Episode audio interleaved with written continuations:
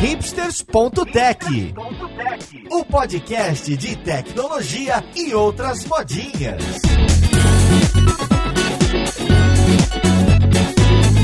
Olá, caríssimo ouvinte, seja muito bem-vindo a mais um episódio do seu podcast favorito. Meu nome é Paulo Silveira, esse aqui é o hipsters.tech e hoje a gente vai falar de game dev, do ecossistema de desenvolvimento de games no Brasil e no mundo e de um jogo muito especial criado por um estúdio de duas brasileiras, o Unsighted, que está no top lista de muito site famoso, de muita gente famosa, inclusive de co-hosts desse podcast famoso. Então vamos lá pro podcast ver com quem que a gente vai conversar. Música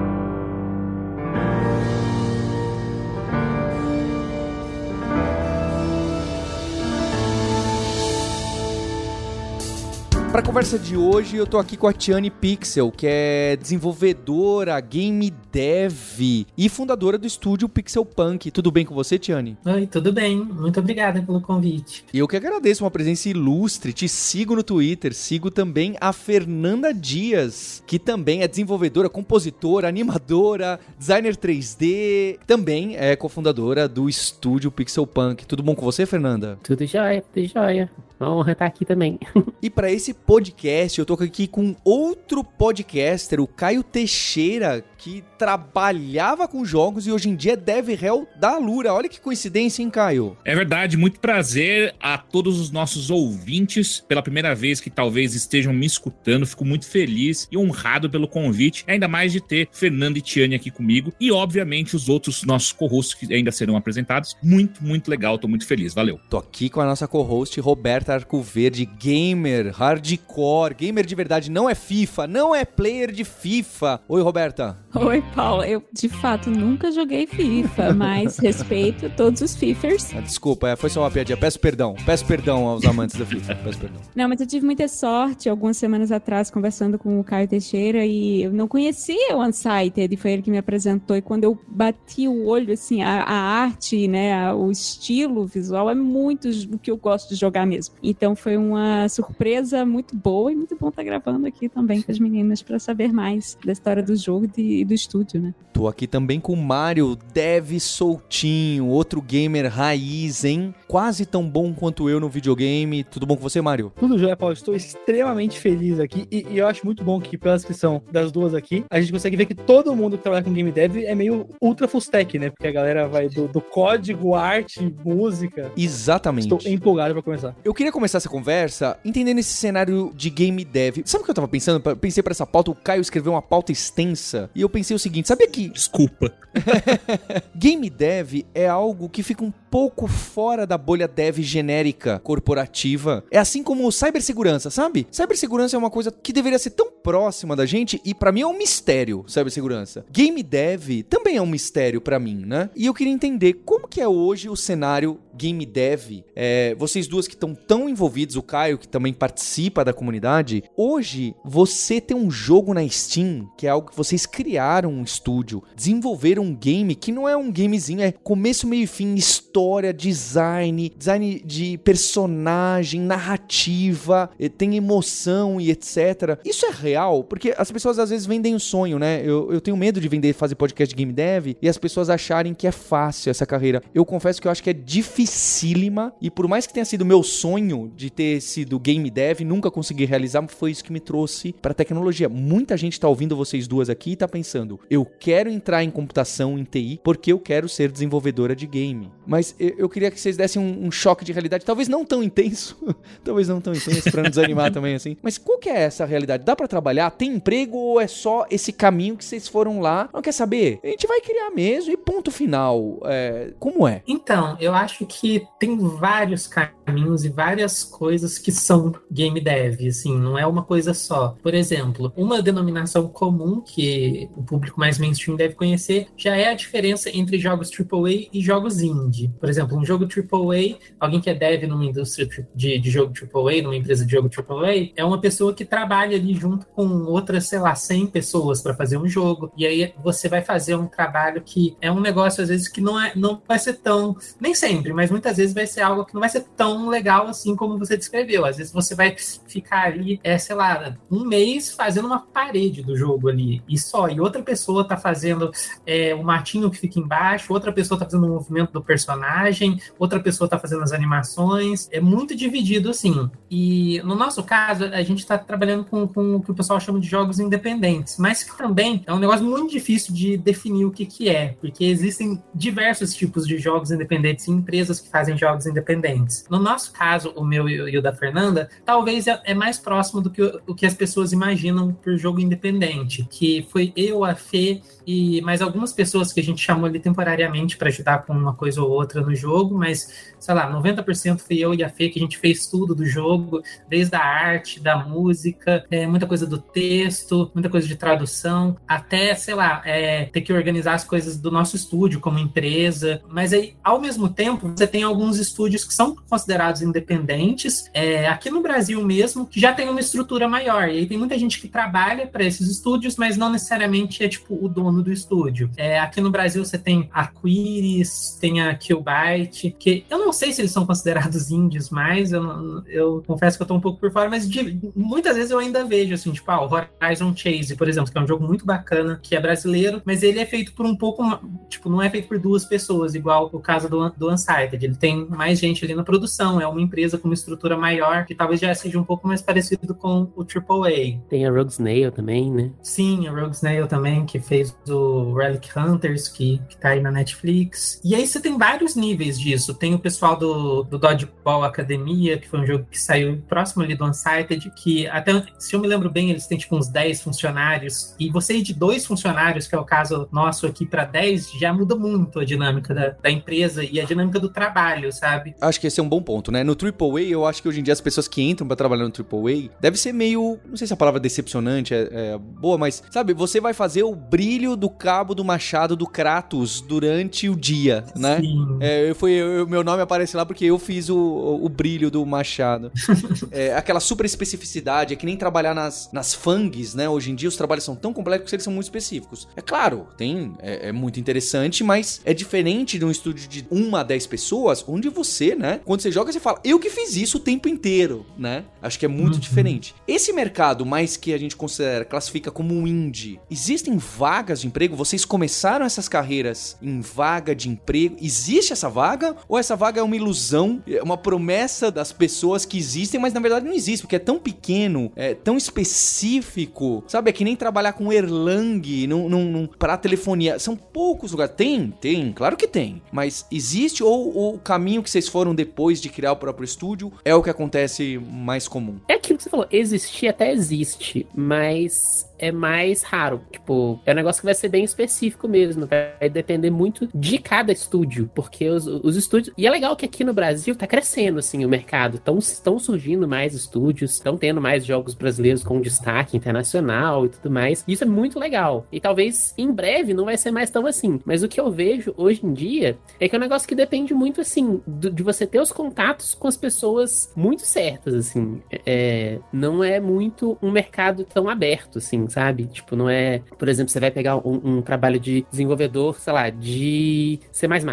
E, sei lá, você consegue ser desenvolvedor de C em 300, 3 mil, 30 mil empresas aqui no Brasil. O, o, o jogo indie aqui no Brasil vai ser 10, 15 empresas, eu acho que tem, assim, sabe? Nessa ordem de grandeza. É um mercado muito menor. Então, mas uma coisa interessante que eu acho também, Fê, é essa coisa de ter muita variedade também no que, que você pode procurar. Sim, é, tem isso. Você não vai ser só programador, né? Claro, você, não, você vai ser desenvolvedor, mas no desenvolvimento de jogos você tem que saber fazer muitas coisas. Assim, no, no indie, uhum. você tem que ter conhecimentos, às vezes, de, tipo, técnicos de arte e tudo mais, de como implementar uma animação na engine. Você tem que. Se você for trabalhar num, num, numa empresa que usa uma engine específica, você tem que saber muito dessa engine, por exemplo. Tem a Unity, tem a Unreal. Às vezes vai ser uma engine própria do estúdio. As mais comuns eu acho que são a Unity e a Unreal, talvez o Game Maker também. É, é muito útil saber as coisas técnicas dessas, dessas engines e como, sei lá, fazer essa ponte muito entre essas coisas mais artísticas e as coisas mais de programação mesmo, mais é, técnicas de, de, sei lá, de você saber importar um rig, saber quais são os settings de importar o rig que você tem que colocar lá no seu programa 3D para passar e dar certo na, na Unity, por exemplo. Sei lá, esse tipo de conhecimento é o que você precisa mais, assim, eu acho. É, e, e principalmente nessas empresas, assim, menores, que eu acho que é o mais comum, assim, eu acho que empresas, assim, grandes de, de jogo aqui no Brasil, assim, com 50 pessoas, é um negócio que tem muito poucas, eu não sei o número exato, mas a maioria das empresas são menores, assim, coisas de 10 a 20 funcionários, e quanto menos gente, mais coisas você tem que fazer. Então, como a Fê falou, se você souber só de C++, só de C Sharp, você talvez não vai conseguir. Então, para você ser desenvolvedor, você tem que saber fazer um pouquinho de tudo ali, pelo menos, sabe? Porque isso vem da natureza dos jogos, né? Como que é um estilo de, de arte, assim, que engloba vários estilos de arte ali no meio. Então, é, você, ah, você tá programando, mas você às vezes está programando um sistema de som. E aí você precisa saber de som também. Você está programando a ferramenta que o animador vai usar. Ou muitas vezes você vai ser meio que o animador ali, porque não tem outra pessoa para ser. Então, você tem que saber disso também. É como o Mário falou, né, na, na entrada, é o verdadeiro full stack, né? Que você vai. Sim.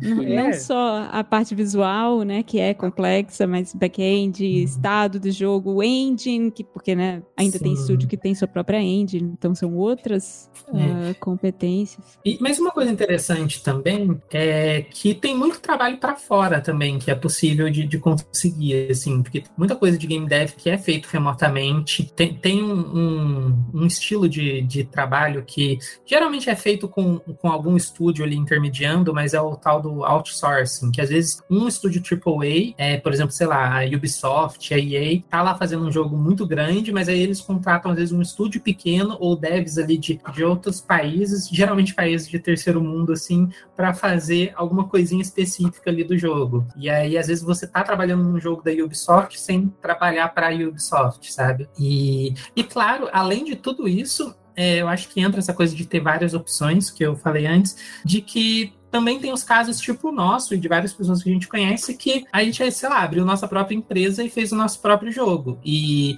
como tem muita gente fazendo isso, então eu acho que além de você poder ser uma dessas pessoas que está abrindo aí o estúdio, tá sempre surgindo aí novos estúdios que talvez você pode trabalhar com, com eles.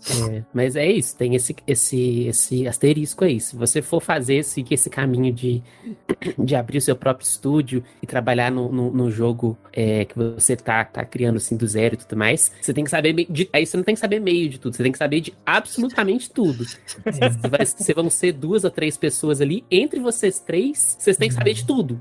E isso Aí, inclui empresa, contabilidade, sei lá. aí são as coisas que a gente pode falar aí ao longo do programa todo de como foi a nossa jornada, né? De É. ir por esse caminho meio maluco aí. Eu ia perguntar justamente isso, né? Como é que foi, ainda mais vocês falam de, de saber um pouco de tudo, de conseguir mexer assim, acho, que- eu, eu sei que cada uma tem as suas, as suas habilidades que acabam tendo um, um maior destaque ali, mas como é que foi esse começo, assim? Vocês tinham um hardware legal pra começar? Gostava mais de música, gostava mais de design? Sofria porque as coisas não, não, não, não, não rodavam do jeito que esperava? Co- Como foi essa parte de começar a aprender, assim? Então, isso leva muito tempo e muita experiência. Eu sei que é chato falar isso, assim, não tem um negócio, um caminho simples pra acho que isso. vai pra- Ó, é isso que a gente quer ouvir, Tiane. É isso que a gente quer ouvir. Exatamente. Ó, é, a, é a primeira pergunta que o Caio colocou lá no, no- na pauta também. Olha, qual que é, qual foi esse caminho que vocês fizeram pra aprender e chegar aqui? Quem tá ouvindo a gente talvez não, não conheça, né? O trabalho da Tiane e da Fernanda é assim, é reconhecido internacionalmente pelos sites que eu visito, né? Eu uso quase diariamente, diariamente para ser sincero. O Polygon e o Kotaku, eu fico entrando e dando refresh. Eu sou desses, sabe? Não é RSS, não é app. Às vezes, ah, deixa eu entrar aqui, deixa eu ver se saiu notícia nova. E elas criaram um Metroidvania, que é uma área que tem uma disputa enorme, né? De gente que tá tem já trabalhos incríveis. Então, conquistar esse espaço e levar o Brasil lá pra fora é, é um feito sem desmerecer diversos estúdios que já fizeram coisas semelhantes. Mas o barulho que vocês fizeram foi até o que apareceu aí, né? Foi até fizeram bastante barulho, mas foi até pouco, né? Onde vocês conseguiram chegar. Então, acho que vocês contarem essa, essa história de vocês, o caso de vocês é muito relevante. Se a gente conseguir ter um terço do sucesso que teve, é algo mu- muito incrível. Então, acho que essa história, como que vocês aprenderam, como que vocês desenvolveram, que stack vocês usaram, que engine vocês usaram, é incrível a gente conhecer. Roberto, você quer perguntar? Eu só queria frisar essa parte, né? A minha. É porque quem não conhece o Unsighted ainda, não viu. É um jogo extremamente sofisticado, não é um jogo da velha, né? Não desrespeitando o jogo da velha, que é um.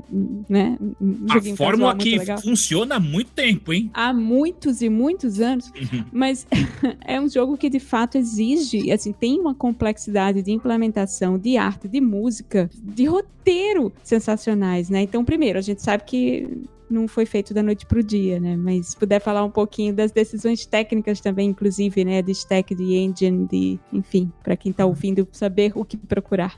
Bom, eu, eu vou voltar um pouquinho antes de falar das coisas de engine para falar essa coisa da- dessa jornada de como que é abrir o próprio estúdio de, de games e tudo mais, que às vezes a gente fala isso e aí a pessoa, às vezes, sei lá, que tá saindo da escola agora ou se formou agora, talvez vai tentar fazer isso logo de cara. E tem gente que consegue, mas não foi o nosso caso. E eu acho que foi bom não ter sido o nosso caso, porque antes de, de abrir o estúdio Pixel Punk, eu trabalhei em alguns estúdios aqui no Brasil de desenvolvimento de jogos. Teve alguns estúdios que foram muito legais, alguns estúdios que foram meio mais ou menos, mas ajudou muito a ter uma experiência, assim. é, ainda mais porque na época que, que eu tava trabalhando nesses estúdios, eles eram ainda bem, bem pequenos e, e tinha essa dinâmica de, de eu ter que fazer muito ali do- dos projetos que eu participei, muita coisa que eu nem, sei lá, fui contratada às vezes para ser e tava, sei lá, animando, fazendo efeito sonoro, um tanto de coisa. E eu fiquei muitos anos nesses estúdios também. Eu também fiz uma faculdade de, de desenvolvimento de jogos e durante a faculdade deu para também fazer muitos jogos e protótipos ali no, no tempo livre. Então, eu acho que essa bagagem toda ajudou muito a, a, sei lá, planejar assim na minha cabeça como que eu poderia fazer pro meu estúdio dar certo ou próximo disso, sabe? Para não, não, não fracassar. Porque tem muita coisa que você precisa saber, assim, sobre como fazer o estúdio, qual o caminho que você vai seguir ali para conseguir se bancar enquanto você tá ali começando, enfim. É, Uma coisa legal também é que ah, teve essa jornada da Tiane que ela trabalhou em alguns estúdios desses jogos mais comerciais, assim, e tudo mais. Mas a minha jornada foi um pouco diferente até eu conhecer a, a Tiane também. O que eu fiz muito foi participar de Game Jam e focar muito nessa parte mais de construir portfólio, assim, sabe? De, de fazer um tanto de coisa diferente e ver o que que gruda, assim, sabe? Tipo, é, participei de, de, de várias Game Jams, fiz aqueles jogos menores, né? Que a gente faz em dois dias, em uma semana e tudo mais. Que é uma coisa muito legal, porque é uma coisa que te treina pra fazer várias coisas que são muito essenciais, assim, e que você não tem muita oportunidade de você tá começando um projeto grande, que é tipo terminar o jogo, aqueles, aqueles arrematezinhos no final, que você acaba tendo que ficar bom naquilo, assim, tipo, pra participar dessas jams e tudo mais, e sei lá, e, e é um um lugar muito legal de tentar ideias muito diferentes, e uma coisa que é uma, um aspecto muito importante de você saber game design, assim, como um todo, com a disciplina toda, assim, é você ter muita experiência em coisas diferentes pra você saber o que funciona e o que cada pedacinho de cada coisa funciona e como esses pedacinhos se juntam, sabe? E isso é um negócio muito que faz muita diferença, assim. E é isso, tem vários caminhos que dá pra tomar nesse nesse começo, assim, antes de você se, se comprometer muito em empreender, em, abrir um estúdio e tudo mais. Tem vários caminhos diferentes, mas o importante é tentar ganhar essa experiência do jeito que você conseguir, assim. Fernanda Tiani, só pra ter uma ideia, há quanto tempo vocês escreveram a primeira linha de código relacionada a jogos? Nossa, é- isso é mais difícil de responder, porque se for voltar pra trás, assim, eu acho que eu, des- eu desenvolvo jogos desde que eu tinha, sei lá, uns oito anos, assim. Ah, que Quando legal, eu mexia no legal. RPG Maker quando eu era criança. Que Eu era legal. muito viciada no RPG Maker, e aí acho que isso conta bastante como experiência Sem também. dúvida, de sem dúvida. Lendário RPG Maker. É, comprava naquela revista que vinha um milhão de jogos, e eu não tava nem aí pros um milhão de jogos, eu queria o RPG Maker. E eu ficava fugindo do RPG Makers. Você vê como é que é, né? Eu- eu- tudo que eu menos queria era RPG Maker. Eu queria os jogos só. Era. Ah, o meu RPG Maker foi o Worldcraft, é o, aquele editor de fase da, Do CS, né? do CS, de fazer fase de CS, de fazer fase de Half-Life e tudo mais. E aí nessa época foi, foi, foi- foram duas coisas que me introduziram assim. E também eu tinha, sei lá, 10 anos, 8 anos, 10 anos, que foi o Worldcraft, que eu aprendi a fazer fase de CS vendo o site do Mateleone, que fez a CS Rio, saudosa CS Rio. Saudosa. E, e o Flash, naquelas revistinhas, tipo essa revistinha do, do, do RPG Maker, que tinha aquelas revistas que vinham como o Macromedia, não era nem Adobe, era Macromedia Flash. e te ensinava a fazer umas coisas, te ensinava a fazer umas animações e uns joguinhos também. E aí, sei lá, acho que minha primeira linha de código foi o Flash. A Fernanda também, até onde eu sei, ela é- foi daquelas crianças que fez a escola como fase do CS. E aí deu uma polêmica polêmica na Eu escola. fiz nessa fase, a fase. Peraí, é no plural? Essa é uma persona recorrente a jovens que faziam a escola como cenário de CS. É realmente. Isso Eu, foi eu uma só conhecia, na eu só época. conhecia a Vila do Chaves. Não, É, na época o em CS foi Atibaia- proibido por causa disso. É, em Atibaia, onde foi a minha adolescência, duas escolas foram feitas no CS e deu um Hum. problemaço, assim, porque, obviamente, as crianças estão jogando com armas de fogo no cenário onde elas estão acostumadas a estudar, e aí os pais ficaram ensandecidos, que, que era bem naquela época que o CS foi proibido de fato aqui no Brasil. Teve, inclusive, a passeata na Avenida Paulista com, sei lá, oito gatos pingados pedindo pra não, não bloquear o CS. É, Pois a, é, eu a contribuí sua contribuição.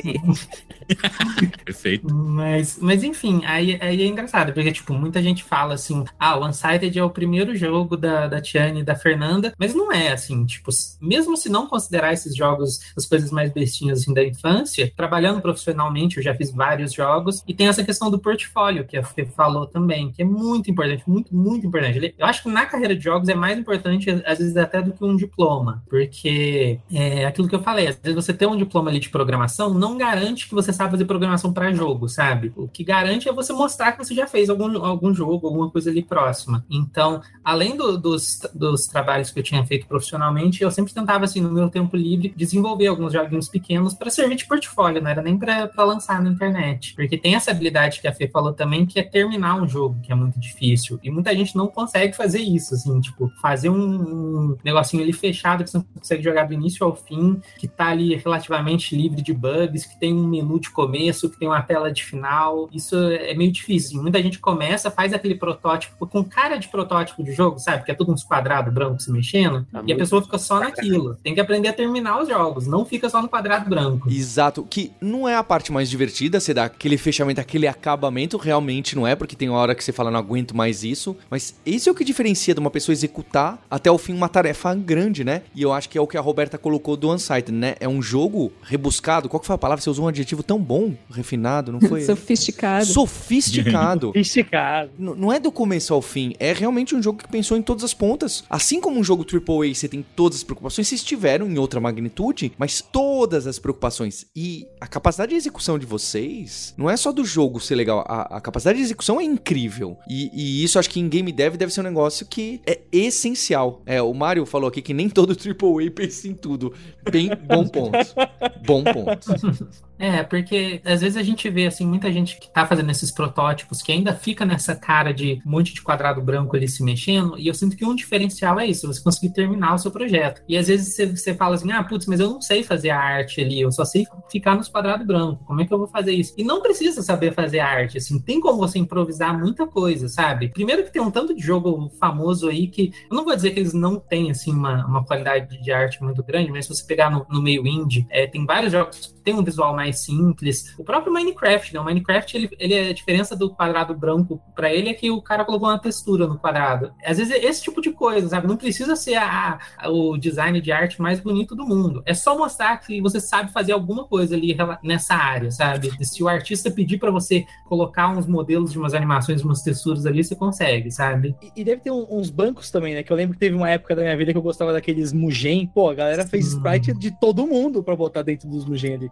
Sim, Você consegue tem pegar na internet alguma coisa, talvez o jogo fique meio desconexo, mas você consegue dar vida pras coisas. É, exatamente, é. Principalmente se for um projeto assim só para portfólio, assim, você não vai lançar nem nada, pô, tem um tanto de site assim de modelo, de efeito sonoro que você pode pegar e dar um puta diferencial assim no seu portfólio. Tem um site que eu, que eu usei muito quando eu tava começando, que é para 2D, mas é o Spriters Resource. Ele é muito legal que é um site que tem sprites de qualquer jogo, principalmente jogo retrô. Os sprites, eu não sei se todo mundo sabe, mas são basicamente as imagens 2D do jogo. Então, se você quer a imagem do Mario exatamente como tá lá no Mario World, você tem nesse site, assim, você pode usar no seu jogo. Tem É, a versão 3D dele também, que é o Modeler's Resource, que É. tem modelos 3D, muitas vezes texturizados, irrigados, é de é qualquer jogo. muito incrível, assim. E, e é aquilo, é mais difícil extrair esses modelos, não tem de todo o jogo, assim, igual o Sprite Resource, é mais... Qualquer coisa que você pensar, você acha no Sprite Resource, mas tem muita coisa e é muito legal, assim. E é, uma, é um estudo muito bom de você fazer, assim, de baixar esses sprites, baixar esses modelos e ver como que eles são feitos, assim, e sei lá, tentar entender as decisões. Às vezes você pega um modelo e tem um rig muito estranho, aí você tenta entender, putz, mas por que, que o rig desse jeito? Podia, podia ser um rig mais normal tudo mais. Sei lá, é muito interessante fazer esse trabalho também, de ver um negócio mais ou menos pronto ali e tentar entender como ele foi feito, para você, sei lá, talvez tentar fazer um pouco também. E uma coisa, assim, que a tá fazendo também, tenta fazer. De qualquer jeito você tenta fazer. Não precisa ser bonito, não precisa ser o mais bonito de todos, não precisa ser o, o profissional logo de cara, mas você vai fazendo tantos ali ao longo do tempo, ao longo dos seus projetos, que você vai ganhando uma experiência, sabe? Tipo, você vai sabendo quais são as coisas que você tem mais facilidade de fazer, quais são as coisas que você tem mais dificuldade de fazer. Aí, dependendo das coisas que você tem mais dificuldade de fazer, você chama uma pessoa para te ajudar depois que você tiver um funding e tudo mais, mas nesse estágio inicial, você foca no que você sabe fazer, assim, no que você conseguiu aprender a fazer nesse tempo que você estudou, sabe? E, e a, aproveitando, desculpa, Roberto, só pra gente entender, eu, eu tô muito curioso, que é, pulando um pouco pra Unsighted, quais são as ferramentas que vocês utilizaram para fazer o Unsighted em si mesmo? Então, a gente usou principalmente a Unity, que é a Game Engine que a Game Engine é meio que junta tudo assim no jogo, porque no jogo você tem o código, você tem o áudio, você tem música, você tem é, modelos 3D, enfim, a Game Engine faz tudo isso conversar entre si. E ela foi a ferramenta principal, além de outras ferramentas para cada uma dessas coisas em específico. E a gente escolheu ela justamente pela familiaridade que a gente já tinha com essa engine nesses outros projetos que a gente desenvolvia antes. E porque é uma ferramenta que é gratuita. Hoje em dia a Unreal é também, é, mas na época que a gente começou era só a Unity e era muito legal por conta dessa democratização que qualquer pessoa podia baixar a Unity e aprender ali e conseguir fazer um projeto que podia ser lançado em qualquer lugar. E aí isso ajudou muito no aprendizado e continua ajudando. Assim, qualquer pessoa pode baixar a Unity e começar a aprender na mesma ferramenta que um tanto de jogo aí está sendo lançado, inclusive o Unsighted. Linguagem de programação? É o C Sharp. Que é a maioria dos jogos, né, hoje em dia. É C Sharp, né? Então, na Unity, sim. Mais. É, Unreal é o C++. É, e sei lá, acho que qualquer engine customizada vai ser uma. Aí vai ser a, a, linguagem de programação que você fez a engine ou que você usou ali de interface. Mas é, na, na Unity é o C Sharp e na Unreal acho que é o C. Mas tem outros, assim. E uma coisa interessante da Unity também é que dá pra fazer muito mais coisa além de jogos, assim. É, às vezes as pessoas não, não param para pensar muito nisso, mas inclusive quando trabalhei antes de abrir o estúdio Pixel Punk, a maioria dos meus trabalhos, muitos deles não foi com jogos, mas era com Unity ainda. Então, é, você tentar aprender uma engine dessa te abre muitas portas. É, alguns exemplos, por exemplo, eu cheguei a fazer muita coisa para imobiliária, assim, de, de você ver como que é um apartamento por dentro e aí você pode andar no apartamento. É tecnicamente é quase um jogo ali em primeira pessoa. Quando começou a ter o VR também, o pessoal estava muito atrás disso. Até umas outras coisas, assim, tipo, ah, um menu que vai ter na recepção da empresa, assim, e que uhum. ele quer que o menu seja todo 3D, assim, interativo, aí foi feito na Unity, sabe? Tiane, você hackeou a sua carreira, é isso, né?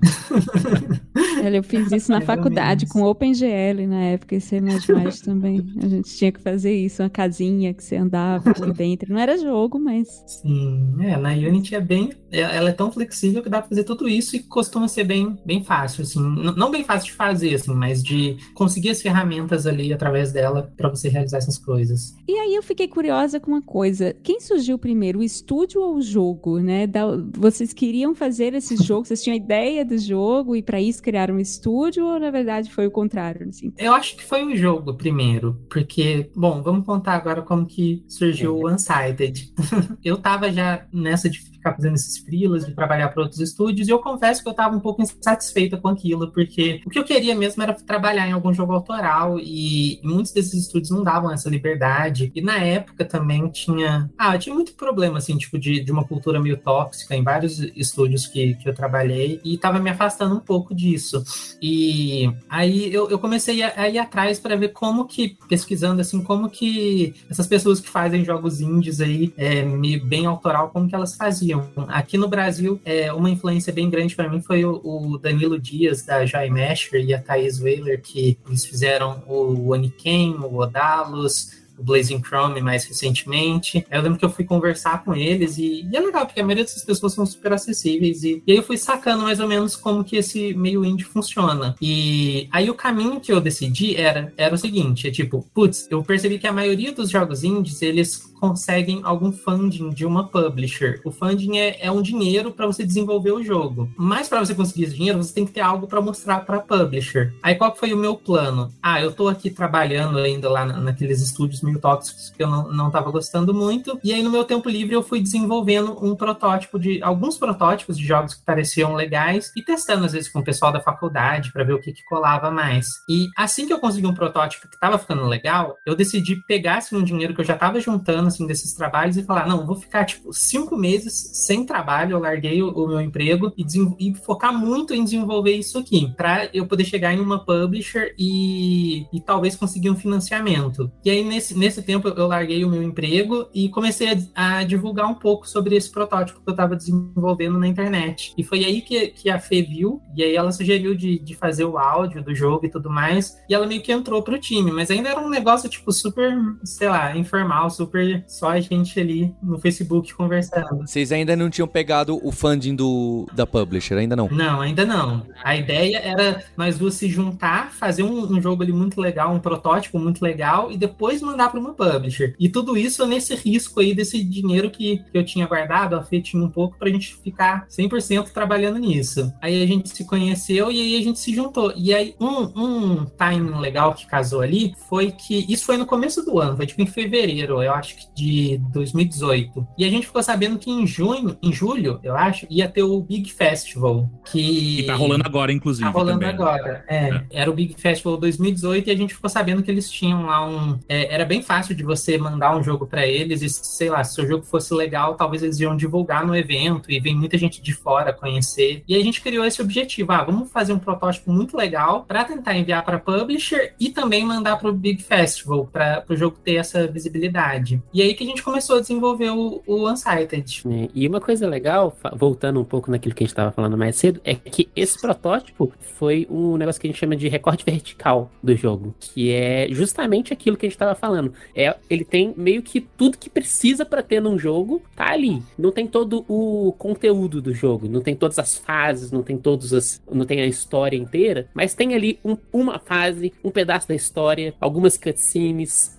Ele não tá sem áudio ou sem textura ou uhum. sem o um menu. Não. não. Tá sem nada. Hum, é. Uhum. Caraca. É, é, tipo, tá com. Tem combate, tem. Combate, ah. história.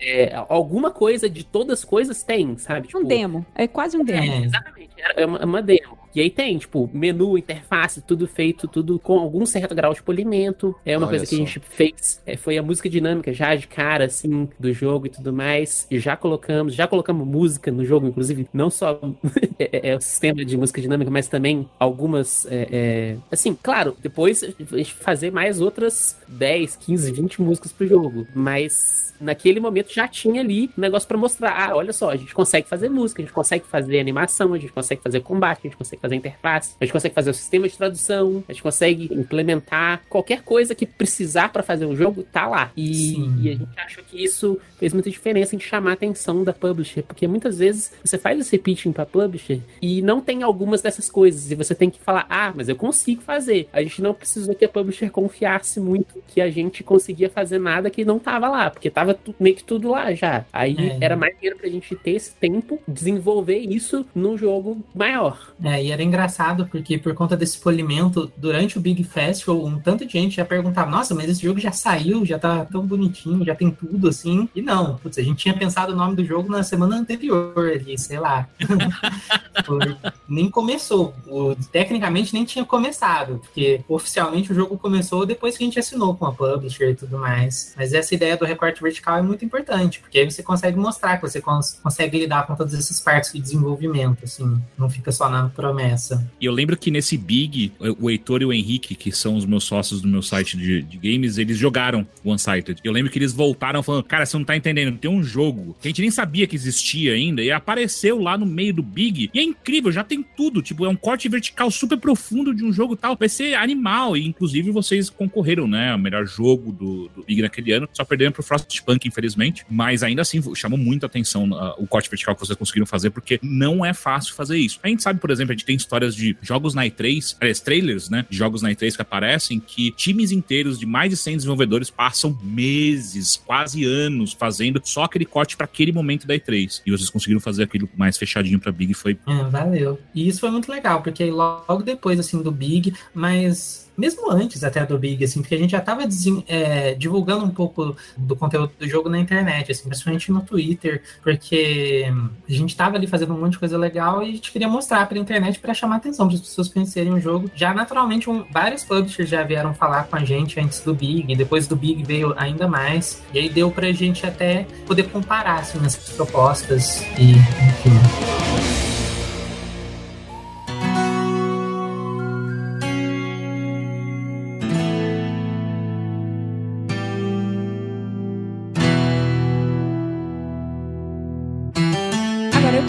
Curiosa para perguntar. Eh, eu sou programadora, então você desculpe eh, voltar para a parte técnica, mas o que, que foi mais desafiador tecnicamente de fazer um site sem sendo ele um jogo tão sofisticado, né? E, e, tão grande. Nossa, teve muita coisa, é até difícil de escolher. Eu acho que uma das principais, entrando assim nas questões mais específicas do jogo, é referente à própria mecânica que diferencia o Unsighted de outros jogos, que é a questão do tempo. Porque no Unsighted, a, assim, a história do jogo é que os androides possuem uma energia que dá consciência para eles e essa energia tá acabando. E aí todo personagem do jogo tem um tempo limitado de vida. E não é um blefe como a maioria dos jogos é, assim, que fala, ah, olha, o mundo tá acabando. E aí você fica lá pescando dois anos e nada acontece. no Unsighted, todo mundo tem um tempo limitado, inclusive a personagem principal. E aí tem alguns itens que aumentam o seu tempo, mas aí você pode escolher dar esse item para outro personagem ou usar para você. E aí foi um problema muito grande técnico e de design também, porque a gente não conhecia outro jogo que, que tem essa mecânica. A gente procurou muito, assim, a gente acho que a gente já foi atrás de todos os jogos que tem sistemas assim de tempo da história dos jogos e a gente não achava um equivalente assim. E aí tiveram vários problemas de design assim que a gente ficava assim se perguntando, putz, e se a pessoa chegar no final do jogo e ninguém tiver vivo? E se só sobrou aquele personagem super terciário ali que ninguém se importa com ele? O que, que vai acontecer? E ah, em qual momento da história tal personagem pode morrer, sabe? Porque o tempo dos personagens pode acabar a qualquer momento. Aí foi um problema de design muito grande, assim, a gente teve que pensar muita solução, assim, que a gente tirou da nossa cachola, que a gente não sabia se ia funcionar por falta assim, de referência, e, mas a gente fica muito feliz que, que funcionou, que as pessoas gostaram. E, e a parte técnica também, de, de fazer toda essa maluquice do tempo. E o jogo, tipo, ele tem diversos finais diferentes, assim, tipo, é aquilo, ele tem, tipo, uns três finais principais diferentes, mas se você for contar o tanto de coisinha pequenininha que pode mudar, dependendo de quem sobreviveu, quem não sobreviveu, quem que o jogador matou, basicamente, quem que ele salvou, deve ter tipo uns 200 finais diferentes que podem acontecer. E aí lidar com isso na parte técnica da programação, acho que foi um desafio muito grande, assim. É, uma outra coisa também que o Uncharted ele é muito não linear. Ele pode ser muito não linear. E aí você pode encontrar tal personagem primeiro ou tal personagem. E aí você tem que a gente teve que pensar muito assim nessa, nessa coisa de, putz, tá, o que que acontece se o personagem conhecer esse personagem primeiro, depois esse outro e depois esse outro. Tá, mas e se trocar a ordem? E, e, e se o personagem e se, se o personagem personagem nunca conhecer esse outro personagem que é muito importante, mas que não é. Porque a gente dá essa liberdade muito pro jogo, pro jogador. E às vezes você pode simplesmente não entrar numa casinha ali que é um item super importante, um personagem super importante que vai ter ali, e você nunca vai conversar com aquele personagem. E aí o que que acontece com os outros personagens, às vezes que eles mencionam aquele personagem, ah, tem que fazer uma exceção certinha ali para quando você não conheceu tal personagem, ou para quando você conheceu tal personagem antes do outro, ou para uhum. se você fez as coisas meio fora de ordem. Porque é isso, o, o Unsighted dá pra fazer as coisas completamente fora de ordem. Dá pra você matar o último chefão primeiro e o primeiro chefão por último. Tem um achievement que a gente fez pra isso, sabe? E aí o jogo todo tem que fazer sentido, hein? A história tem que fazer sentido. Você não pode entrar em nenhuma situação que o jogador não tem o que fazer, que é o soft lock. Não pode deixar isso acontecer. E, sei lá, testar todas essas possibilidades e pensar em todas essas possibilidades, programar todas essas possibilidades, eu acho que foi um outro relacionado Sim. aí a essa questão do tempo, um outro desafio muito grande, assim. Fora o level design disso tudo também. É, eu ia dizer isso, porque é uma máquina uma de dado enorme, né? E como é que ficou, assim, se for de testar e muitas possibilidades e tal? Como que é no mundo de fazer jogos para conseguir garantir essas coisas, assim? Vocês conseguem ter algum nível que vocês tenham uma abstração, fica mais fácil de testar? Ou tem uma forma de teste automatizado? Que na programação a gente consegue, sei lá, um formulário tem zilhares de ferramentas que te ajudam a testar um formulário. Agora, um jogo, quem conversa com quem antes e tudo mais, é outro Então, é, o, o interessante de jogo é que muitas vezes quando você faz um jogo, você fica especialista naquele jogo, porque o jogo ele é um sistema complexo, único. Tipo, o Unsighted ele tem vários sistemas que só existem no Unsighted.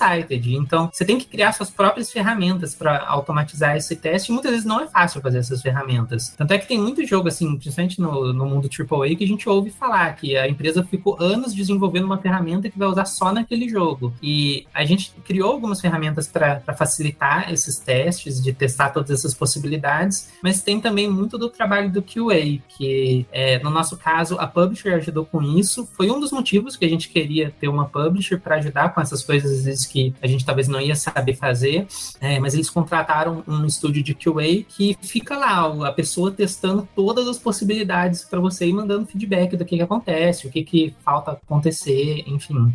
E aí aquilo antes do jogo sair já tinha, sei lá, milhares e milhares de horas do jogo, não só nossa, mas de outras pessoas do QA que já estavam jogando e testando todas as possibilidades. Mas é incrível como o jogo é um negócio tão complexo, com tantas situações que o jogo sai e ainda assim tem sempre alguma possibilidade ali que algum jogador acha e aí você fica, putz, a gente nunca tinha testado essa possibilidade específica aí. Em um caso, te lembra que aconteceu assim, que a gente corrigiu assim, acho que no, na primeira semana já, mas que dava, tipo, tinha uma personagem que falava o nome da outra personagem sem ter apresentado ainda, sabe? É. E aí era, era era meio estranho, assim. E era um negócio que a gente já tinha lido aqueles textos tantas e tantas milhares de vezes que às vezes passava na nossa frente e a gente não via, sabe? É. E, era um negócio, e, e, era um negócio bem específico, assim, uma sequência de eventos bem específica que a pessoa tinha que fazer. Era difícil de triggerar, mas a gente, é aquilo, a gente até tinha te triggerado várias dessas, dessas, é, é, dessas, dessas situações específicas, mas chega numa hora que você já espera o que você vai ler ali e você não. não você, hum. você zone e, out. E o jogo é muito subjetivo, assim, essas questões, principalmente quando se fala da história. Ah, não fez muito sentido esse diálogo aqui por conta do ponto que eu tô na história. Como é que você vai criar, sabe, uma máquina que vai saber se o diálogo fez sentido, sabe? Então, é, depende muito do teste humano mesmo. E aí por isso que é difícil e por isso que o QA é muito importante. O que a gente faz são as ferramentas para agilizar esse teste humano, tipo, ah, tem uma ferramenta que a gente colocou no jogo que teleporta, que dá tantos itens, que avança a história mais rápido, que pula tal coisa, que mata tal personagem e tudo mais, para facilitar esse tipo de coisa. Mas muito desses testes era uma coisa que a gente tinha que falar pro QA. Ah, então a gente quer que, gente, que vocês testem hoje é, isso aqui. Aí, às vezes eles até pediam umas ferramentas, tudo mais, umas, ah, pode ter uma ferramenta que revive o personagem? Pode. Sei lá, a gente vai lá, vai lá e fazia, fazia essa ferramenta pra eles e eles testavam do jeito que eles achavam melhor, assim. Eu vou fazer um comentário muito sincero que você elucidou o Game Shark pra mim agora, faz todo sentido.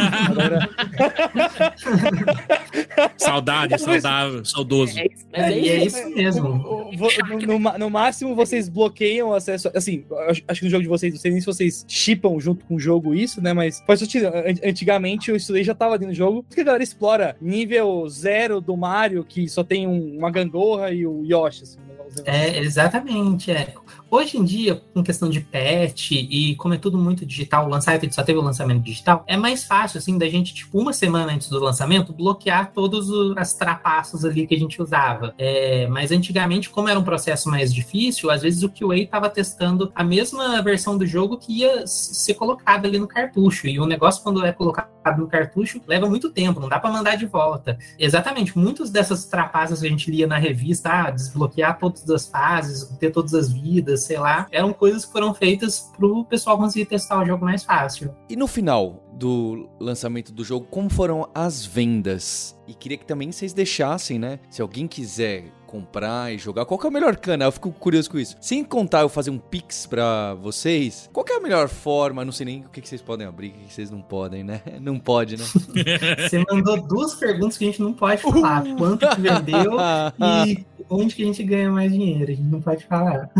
Se não pode falar nenhum dos dois, a coisa não tá tão mal, sabe? Pelo menos... É, exatamente. A gente pode falar por cima, assim. É, a gente pode falar que a gente foi, ficou Aquelas- satisfeito com as Dá- vendas do jogo. Dá pra pagar as contas e comer, tá tranquilo. né? Ah, dá pra fazer o próximo jogo, assim. Isso, isso aí foi é uma coisa que era uma coisa, um objetivo nosso, assim. Que, que as vendas do site dessem pra gente, pelo menos, entrar nesse, nesse processo de fazer o protótipo pro próximo jogo confortavelmente, assim, também. E, e fazer um, o protótipo pro próximo jogo, fazer o pitching pra publisher de novo e tudo mais. Entrar nesse ciclo aí. Isso deu, tranquilo. E, É, e- e vocês têm hoje na mente, assim, né? é, alguma possível DLC desse jogo atual ou não? A ideia seria Ai, já partir pro. Não sei se pode falar responder também. Ah, tá. gente, elas estão muito importantes, gente. Que isso? Olha só. Mas você vai ver, engraçado, eu não sei quem é aqui, ouvinte nosso, deve estar pensando, né? A analogia com o mundo de startup é muito próxima, né? A palavra pitch, o recorte vertical é um MVP e, e você passar o chapéu nos publishers pra ver quem te dá o aporte pra depois você crescer e você também vai dar um pedaço pra pessoa. A analogia com o startup é muito próxima, né? E eu fiquei interessado, né, do mecanismo do, do publisher, de vocês irem e ter agora o dinheiro pra fazer o próximo protótipo. Só queria entender, por exemplo, quando vocês chegaram lá, na, fecharam, a Humble foi a que vocês mais gostaram e que gostou de vocês. Legal, fechamos. E talvez vocês não possam falar também, mas eu acho que vocês podem falar no mecanismo genérico. Normalmente Sim, uma sim. publisher chega pra vocês e, e fechou, gostei dessa, desse indie aqui, hein? Vou apostar nelas. Uhum. Eles já vêm, dão um dinheirão, eles falam, ou fica um mecanismo meio salário, começo, meio e fim, ó. No, no dia zero eu vou te dar isso pra vocês continuarem. Daqui a seis meses, se isso estiver assim, eu dou isso. E daqui a um ano, eu pago isso e aí fico com um percentual das vendas. Como. É isso aí. É por aí? É por aí, é. Então, isso varia muito de publisher para publisher e é legal a pessoa fazer um planejamento para isso também, porque essa questão que você falou, ah, quanto dinheiro que eles vão te dar, não é a publisher que vai falar isso para você. É igual quando você vai ser talvez contratado para uma empresa, infelizmente muitas vezes não é a empresa que vai falar quanto você vai ganhar, eles estão esperando você falar o seu valor e se você falar baixo demais, melhor para eles, sabe? Então, é bom você dar uma pesquisada nisso para saber, ah, quanto, quanto de dinheiro que precisa para fazer um jogo indie e aqui no Brasil rola muito, assim, das pessoas se subvalorizarem muito, assim, principalmente comparado com os valores em dólar. Enfim, aí é bom você dar uma pesquisada quanto que custou os jogos indies aí que você conhece, num escopo parecido com o que você quer fazer, para na hora que você chegar para uma publisher, você falar, ah, não, eu quero isso aqui, porque, ah, essa parte do dinheiro vai ser para isso aqui, essa outra parte vai ser para isso, para esse outro. E aí a publisher vai fazer uma contraproposta, e aí você, é legal você também falar com o maior número de publishers que você conseguir, para você poder comparar essas propostas, para você não cair no- na primeira que vier para você, porque essas propostas variam muito, porque é um, é um tipo de coisa que as pessoas não podem discutir, igual a gente aqui não pode falar muito do nosso, é um negócio que está muito fechado ainda. Tem tido um movimento recentemente de algumas publishers revelarem como que é o modelo de negócios dela, mas muita publisher não fala, assim. Aí a coisa de tipo porcentagem de venda. Às vezes vai chegar uma publisher e vai falar assim para você: "Ah, não, olha só, vai ser 30% para você das vendas e 70 pra gente". E esse é o padrão da indústria. A, pub- a gente já viu publisher falando isso em público nesse movimento que começou das publishers falarem, eles chegaram não falando uns absurdos assim, isso não é verdade. E você não vai saber que isso não é verdade até você falar contra os publishers, sabe? Tem publisher com acordos muito melhores por aí que você pode encontrar, não é coisa de outro mundo, não. Então, é bom você não cair no- na conversa da primeira publisher que você conversar. Porque tem, É. no fim das contas, um conflito de interesse ali que é legal de amenizar e quanto mais informação você tiver, melhor para isso. E é isso, os termos variam muito também, tipo, os termos do, do acordo. Às vezes tem esses números assim, é, ah, o número, os números aparecidos, a publisher tá dando ali 30, 70 é, favorável pra você, e tem uma outra publisher dando 30, 70 favorável pra você também. Mas aí tem coisas que são diferentes. É, é saber, por exemplo, se o, o, o dinheiro que eles estão te dando, o advance que eles estão te dando, é ch- chama de recoupable, é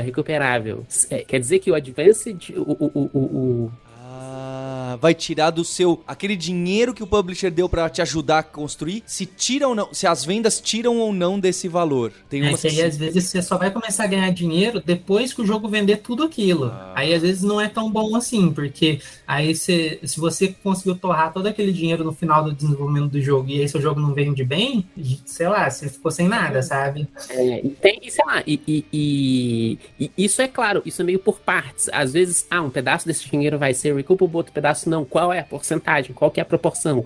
Ah, o dinheiro que a gente vai alocar pro QA, por exemplo, esse dinheiro vai ser recoupable, o dinheiro da tradução vai ser recoupable, mas o dinheiro que a gente vai pagar pra vocês pro desenvolvimento não vai ser. Aí isso é melhor do que se for tudo recoupable, por exemplo, sabe? Tipo, E- tem essas nuances, assim, que você tem que negociar. É, uma, uma outra coisa que é muito legal e que é um negócio que a gente não seguiu esse conselho no começo, mas que a gente tá, tá remediando isso, é contratar um advogado pra ler os termos, pra ler o contrato, pra ver se tem alguma coisa ali que vai dar problema pra você, porque o contrato não é pra quando dá certo, o contrato é pra quando dá errado. Exatamente. Você tem que saber o que vai acontecer quando dá errado. Se der errado, se acontecer algum imprevisto, porque imprevistos, infelizmente, acontecem, sabe? E, e, assim, com a gente, deu certo. Então a gente deu sorte nesse sentido. Mas. Ah, mas não, imagina não se- faltam se eu histórias, né, Gente, de se eu desenvolvedores tivesse- que... Sim, sim. Se eu tivesse quebrado o braço no meio do desenvolvimento e ficasse, sei lá, um ano sem desenvolver, o que que acontecia, sabe? Aí o contrato tem que estar lá pra explicar isso. E Bem que, a, bem que a Fernanda, no começo, no- na pré-gravação, falou, quando foi definir o cargo dela, citou contadora entre. não era brincadeira, não, né? Não era brincadeira. Não, é não. brincadeira.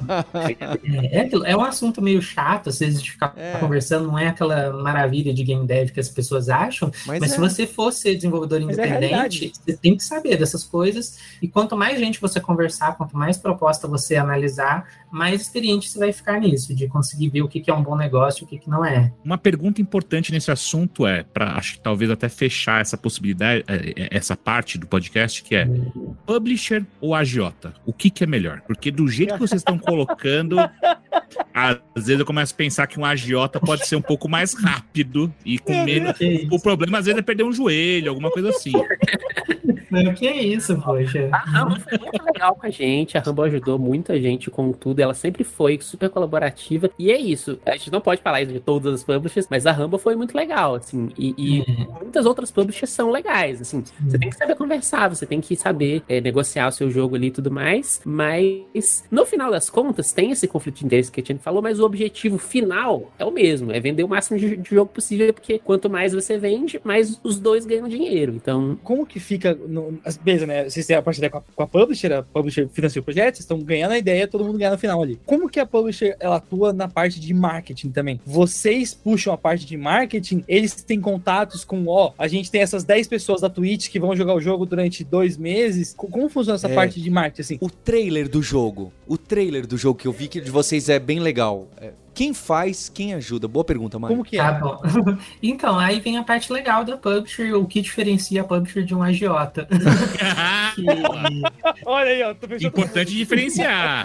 É, no nosso caso, inclusive um dos motivos que a gente quis ficar com a Humble é porque eles ajudam muito em tudo isso, assim, que vocês falaram. É porque tem publisher que às vezes só dá o funding pra você e você se vira, assim, e você tem que fazer tudo. No nosso caso, a gente queria uma publisher que pudesse ajudar em coisa que a gente, sei lá, não, não tem tanta experiência ou que ia tomar muito tempo. Como, por exemplo, ah, fazer um trailer, é, negociar, tipo, com a Nintendo, com a Microsoft, pro jogo sair em outros consoles. É, teve o port de Switch que a gente fez, mas tem também o port de PlayStation 4, de Xbox, que, que a publisher ajudou nisso. Putz, tem um tanto de coisa, de colocar o jogo em, no máximo de loja possível, mesmo a versão de PC que a gente fez, ah, negociar com a Steam, negociar com é, a GOG, que o jogo saiu também, teve outras lojas, às vezes tem loja de país específica que a gente nem sabe, mas que a publisher conseguiu colocar o jogo lá.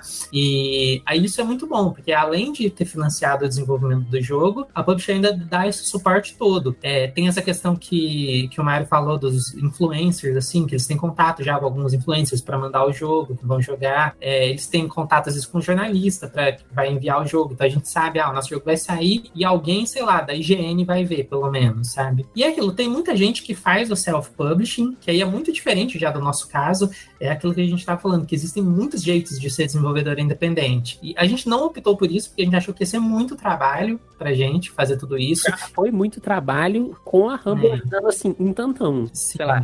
É, e a gente fica, ficava com medo de, às vezes, ah, fazer o self-publish e limitar o, o tamanho que o jogo pode tomar, assim, sabe? Porque às às vezes o jogo ia ser igualzinho, mas a gente não ia conseguir chegar em tanta gente, não ia conseguir lançar nos consoles. E aí a Publisher ajudou em tudo isso, assim, o jogo ter esse alcance. Recentemente teve a versão física do jogo pela Limited Run, que agora o jogo vai sair na caixinha, tem um manual, tem pôster, vai ter a trilha sonora em vinil e vendeu bastante também, a gente ficou muito feliz com isso. E às vezes, ah, se a gente tivesse feito o self-publishing, podia às vezes até ter uma demanda para isso, mas a gente não ia ter os meios de fazer esse tipo de coisa, sabe? É, sei lá, o pessoal da, da, da Rumble já tinha o contato com a Limited Run, tipo, já é, é, é, não, não teve atrito nenhum, assim. não- A gente podia entrar, em, se a gente tivesse fazendo self a gente podia entrar em contato com a Limited Run e tudo mais, mas eu acho que seria mais difícil, a gente teria que fazer o pitching pra Limited Run, sabe? Só de É, ter que mandar um e-mail e pensar no pitch, você já perdeu um- É. muito tempo.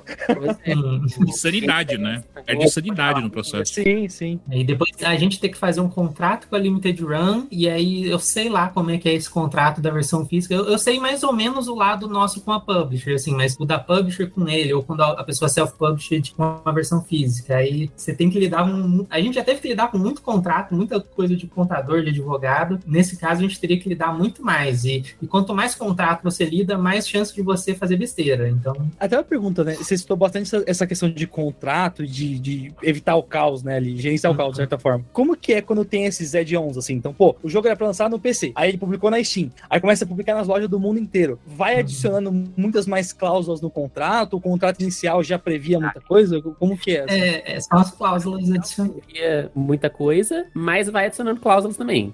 É, porque é muito engraçado, assim, tem muita coisa que a gente nem previa, porque o desenvolvimento de jogo, ele leva muito tempo, e o, mu- o mundinho dos jogos muda muito ao longo desse tempo. Quando a gente começou a fazer o Unsighted, a gente nem sabia o que era Game Pass. No- a nossa ideia era lançar o jogo na Steam, lá em 2018. Eu não sei se o Game Pass já existia, mas... Não eu desse que jeito.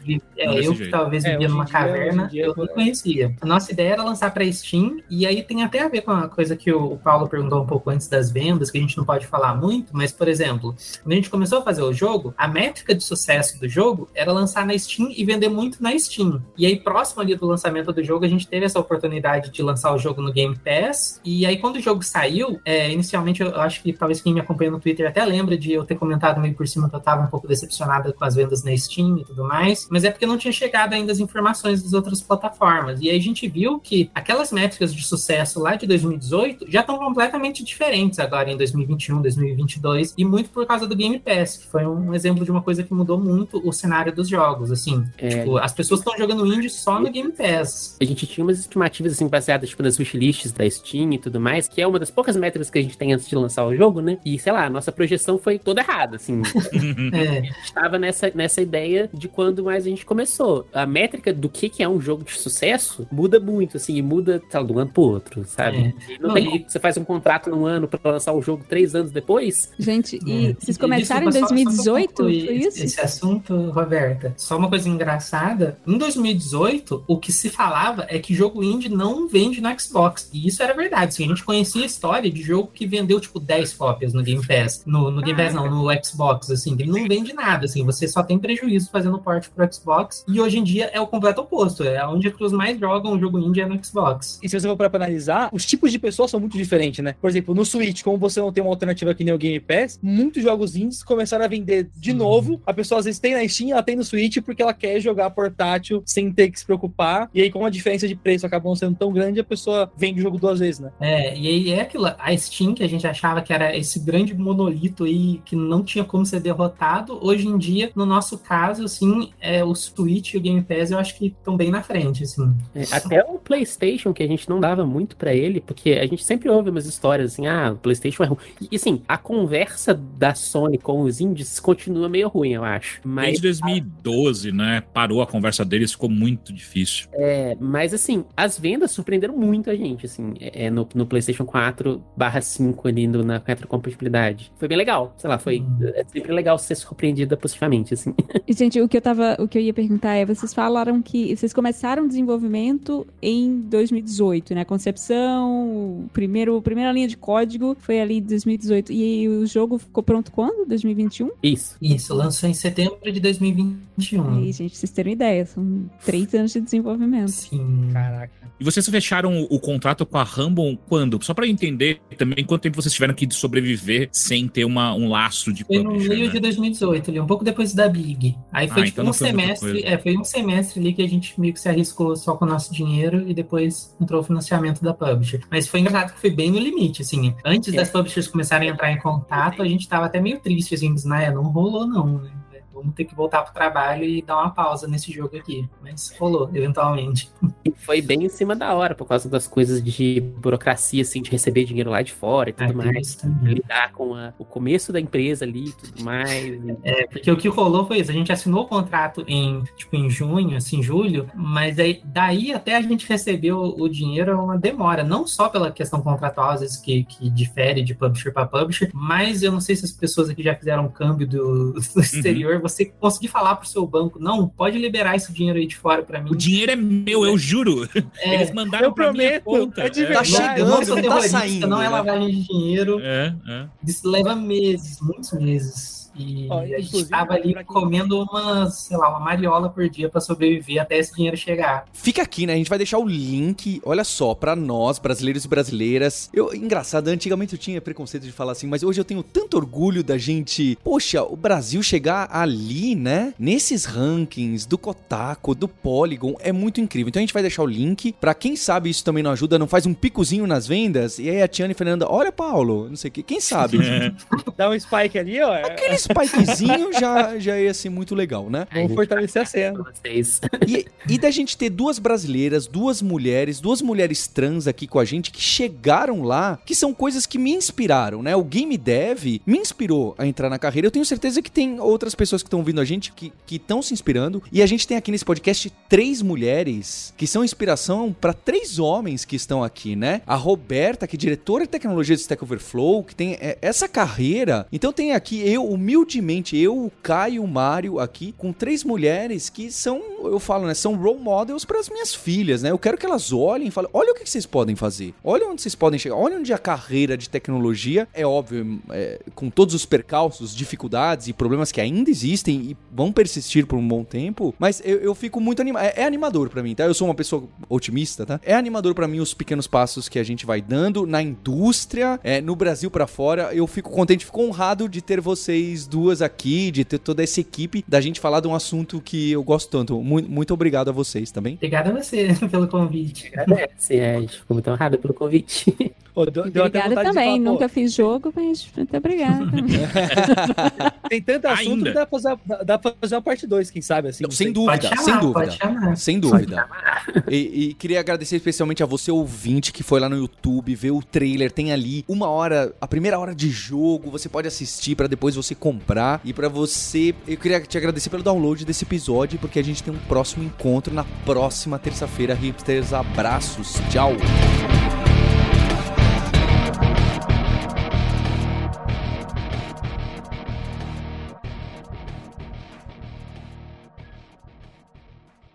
E pra você que tá acompanhando o Hipsters e conhecer um pouco da Lura, né? Eu trabalho na Lura, sou um dos cofundadores da Lura e ainda tá em dúvida, será que vale a pena, será que não vale? Eu faço o convite para você conhecer o alura.com.br barra depoimentos. Pois é, lá é uma página que a gente tem pegado depoimentos em vídeo, no LinkedIn, no Twitter, muita coisa completamente espontânea que sai na internet e colocada ali para você ver onde que uma pessoa foi ajudada no front-end, onde uma pessoa começou a programar, onde outra pessoa conseguiu uma oportunidade melhor de emprego por causa de conceitos eh, fundamentais de ciência da computação adquiridos pela Lura, pela comunidade. Vai lá para se inspirar e ver o trabalho sério que a gente faz aqui na Lura, tá bem? alura.com.br barra depoimentos. Tenho certeza que você vai se admirar.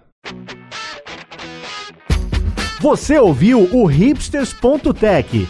Produção e oferecimento alura.com.br.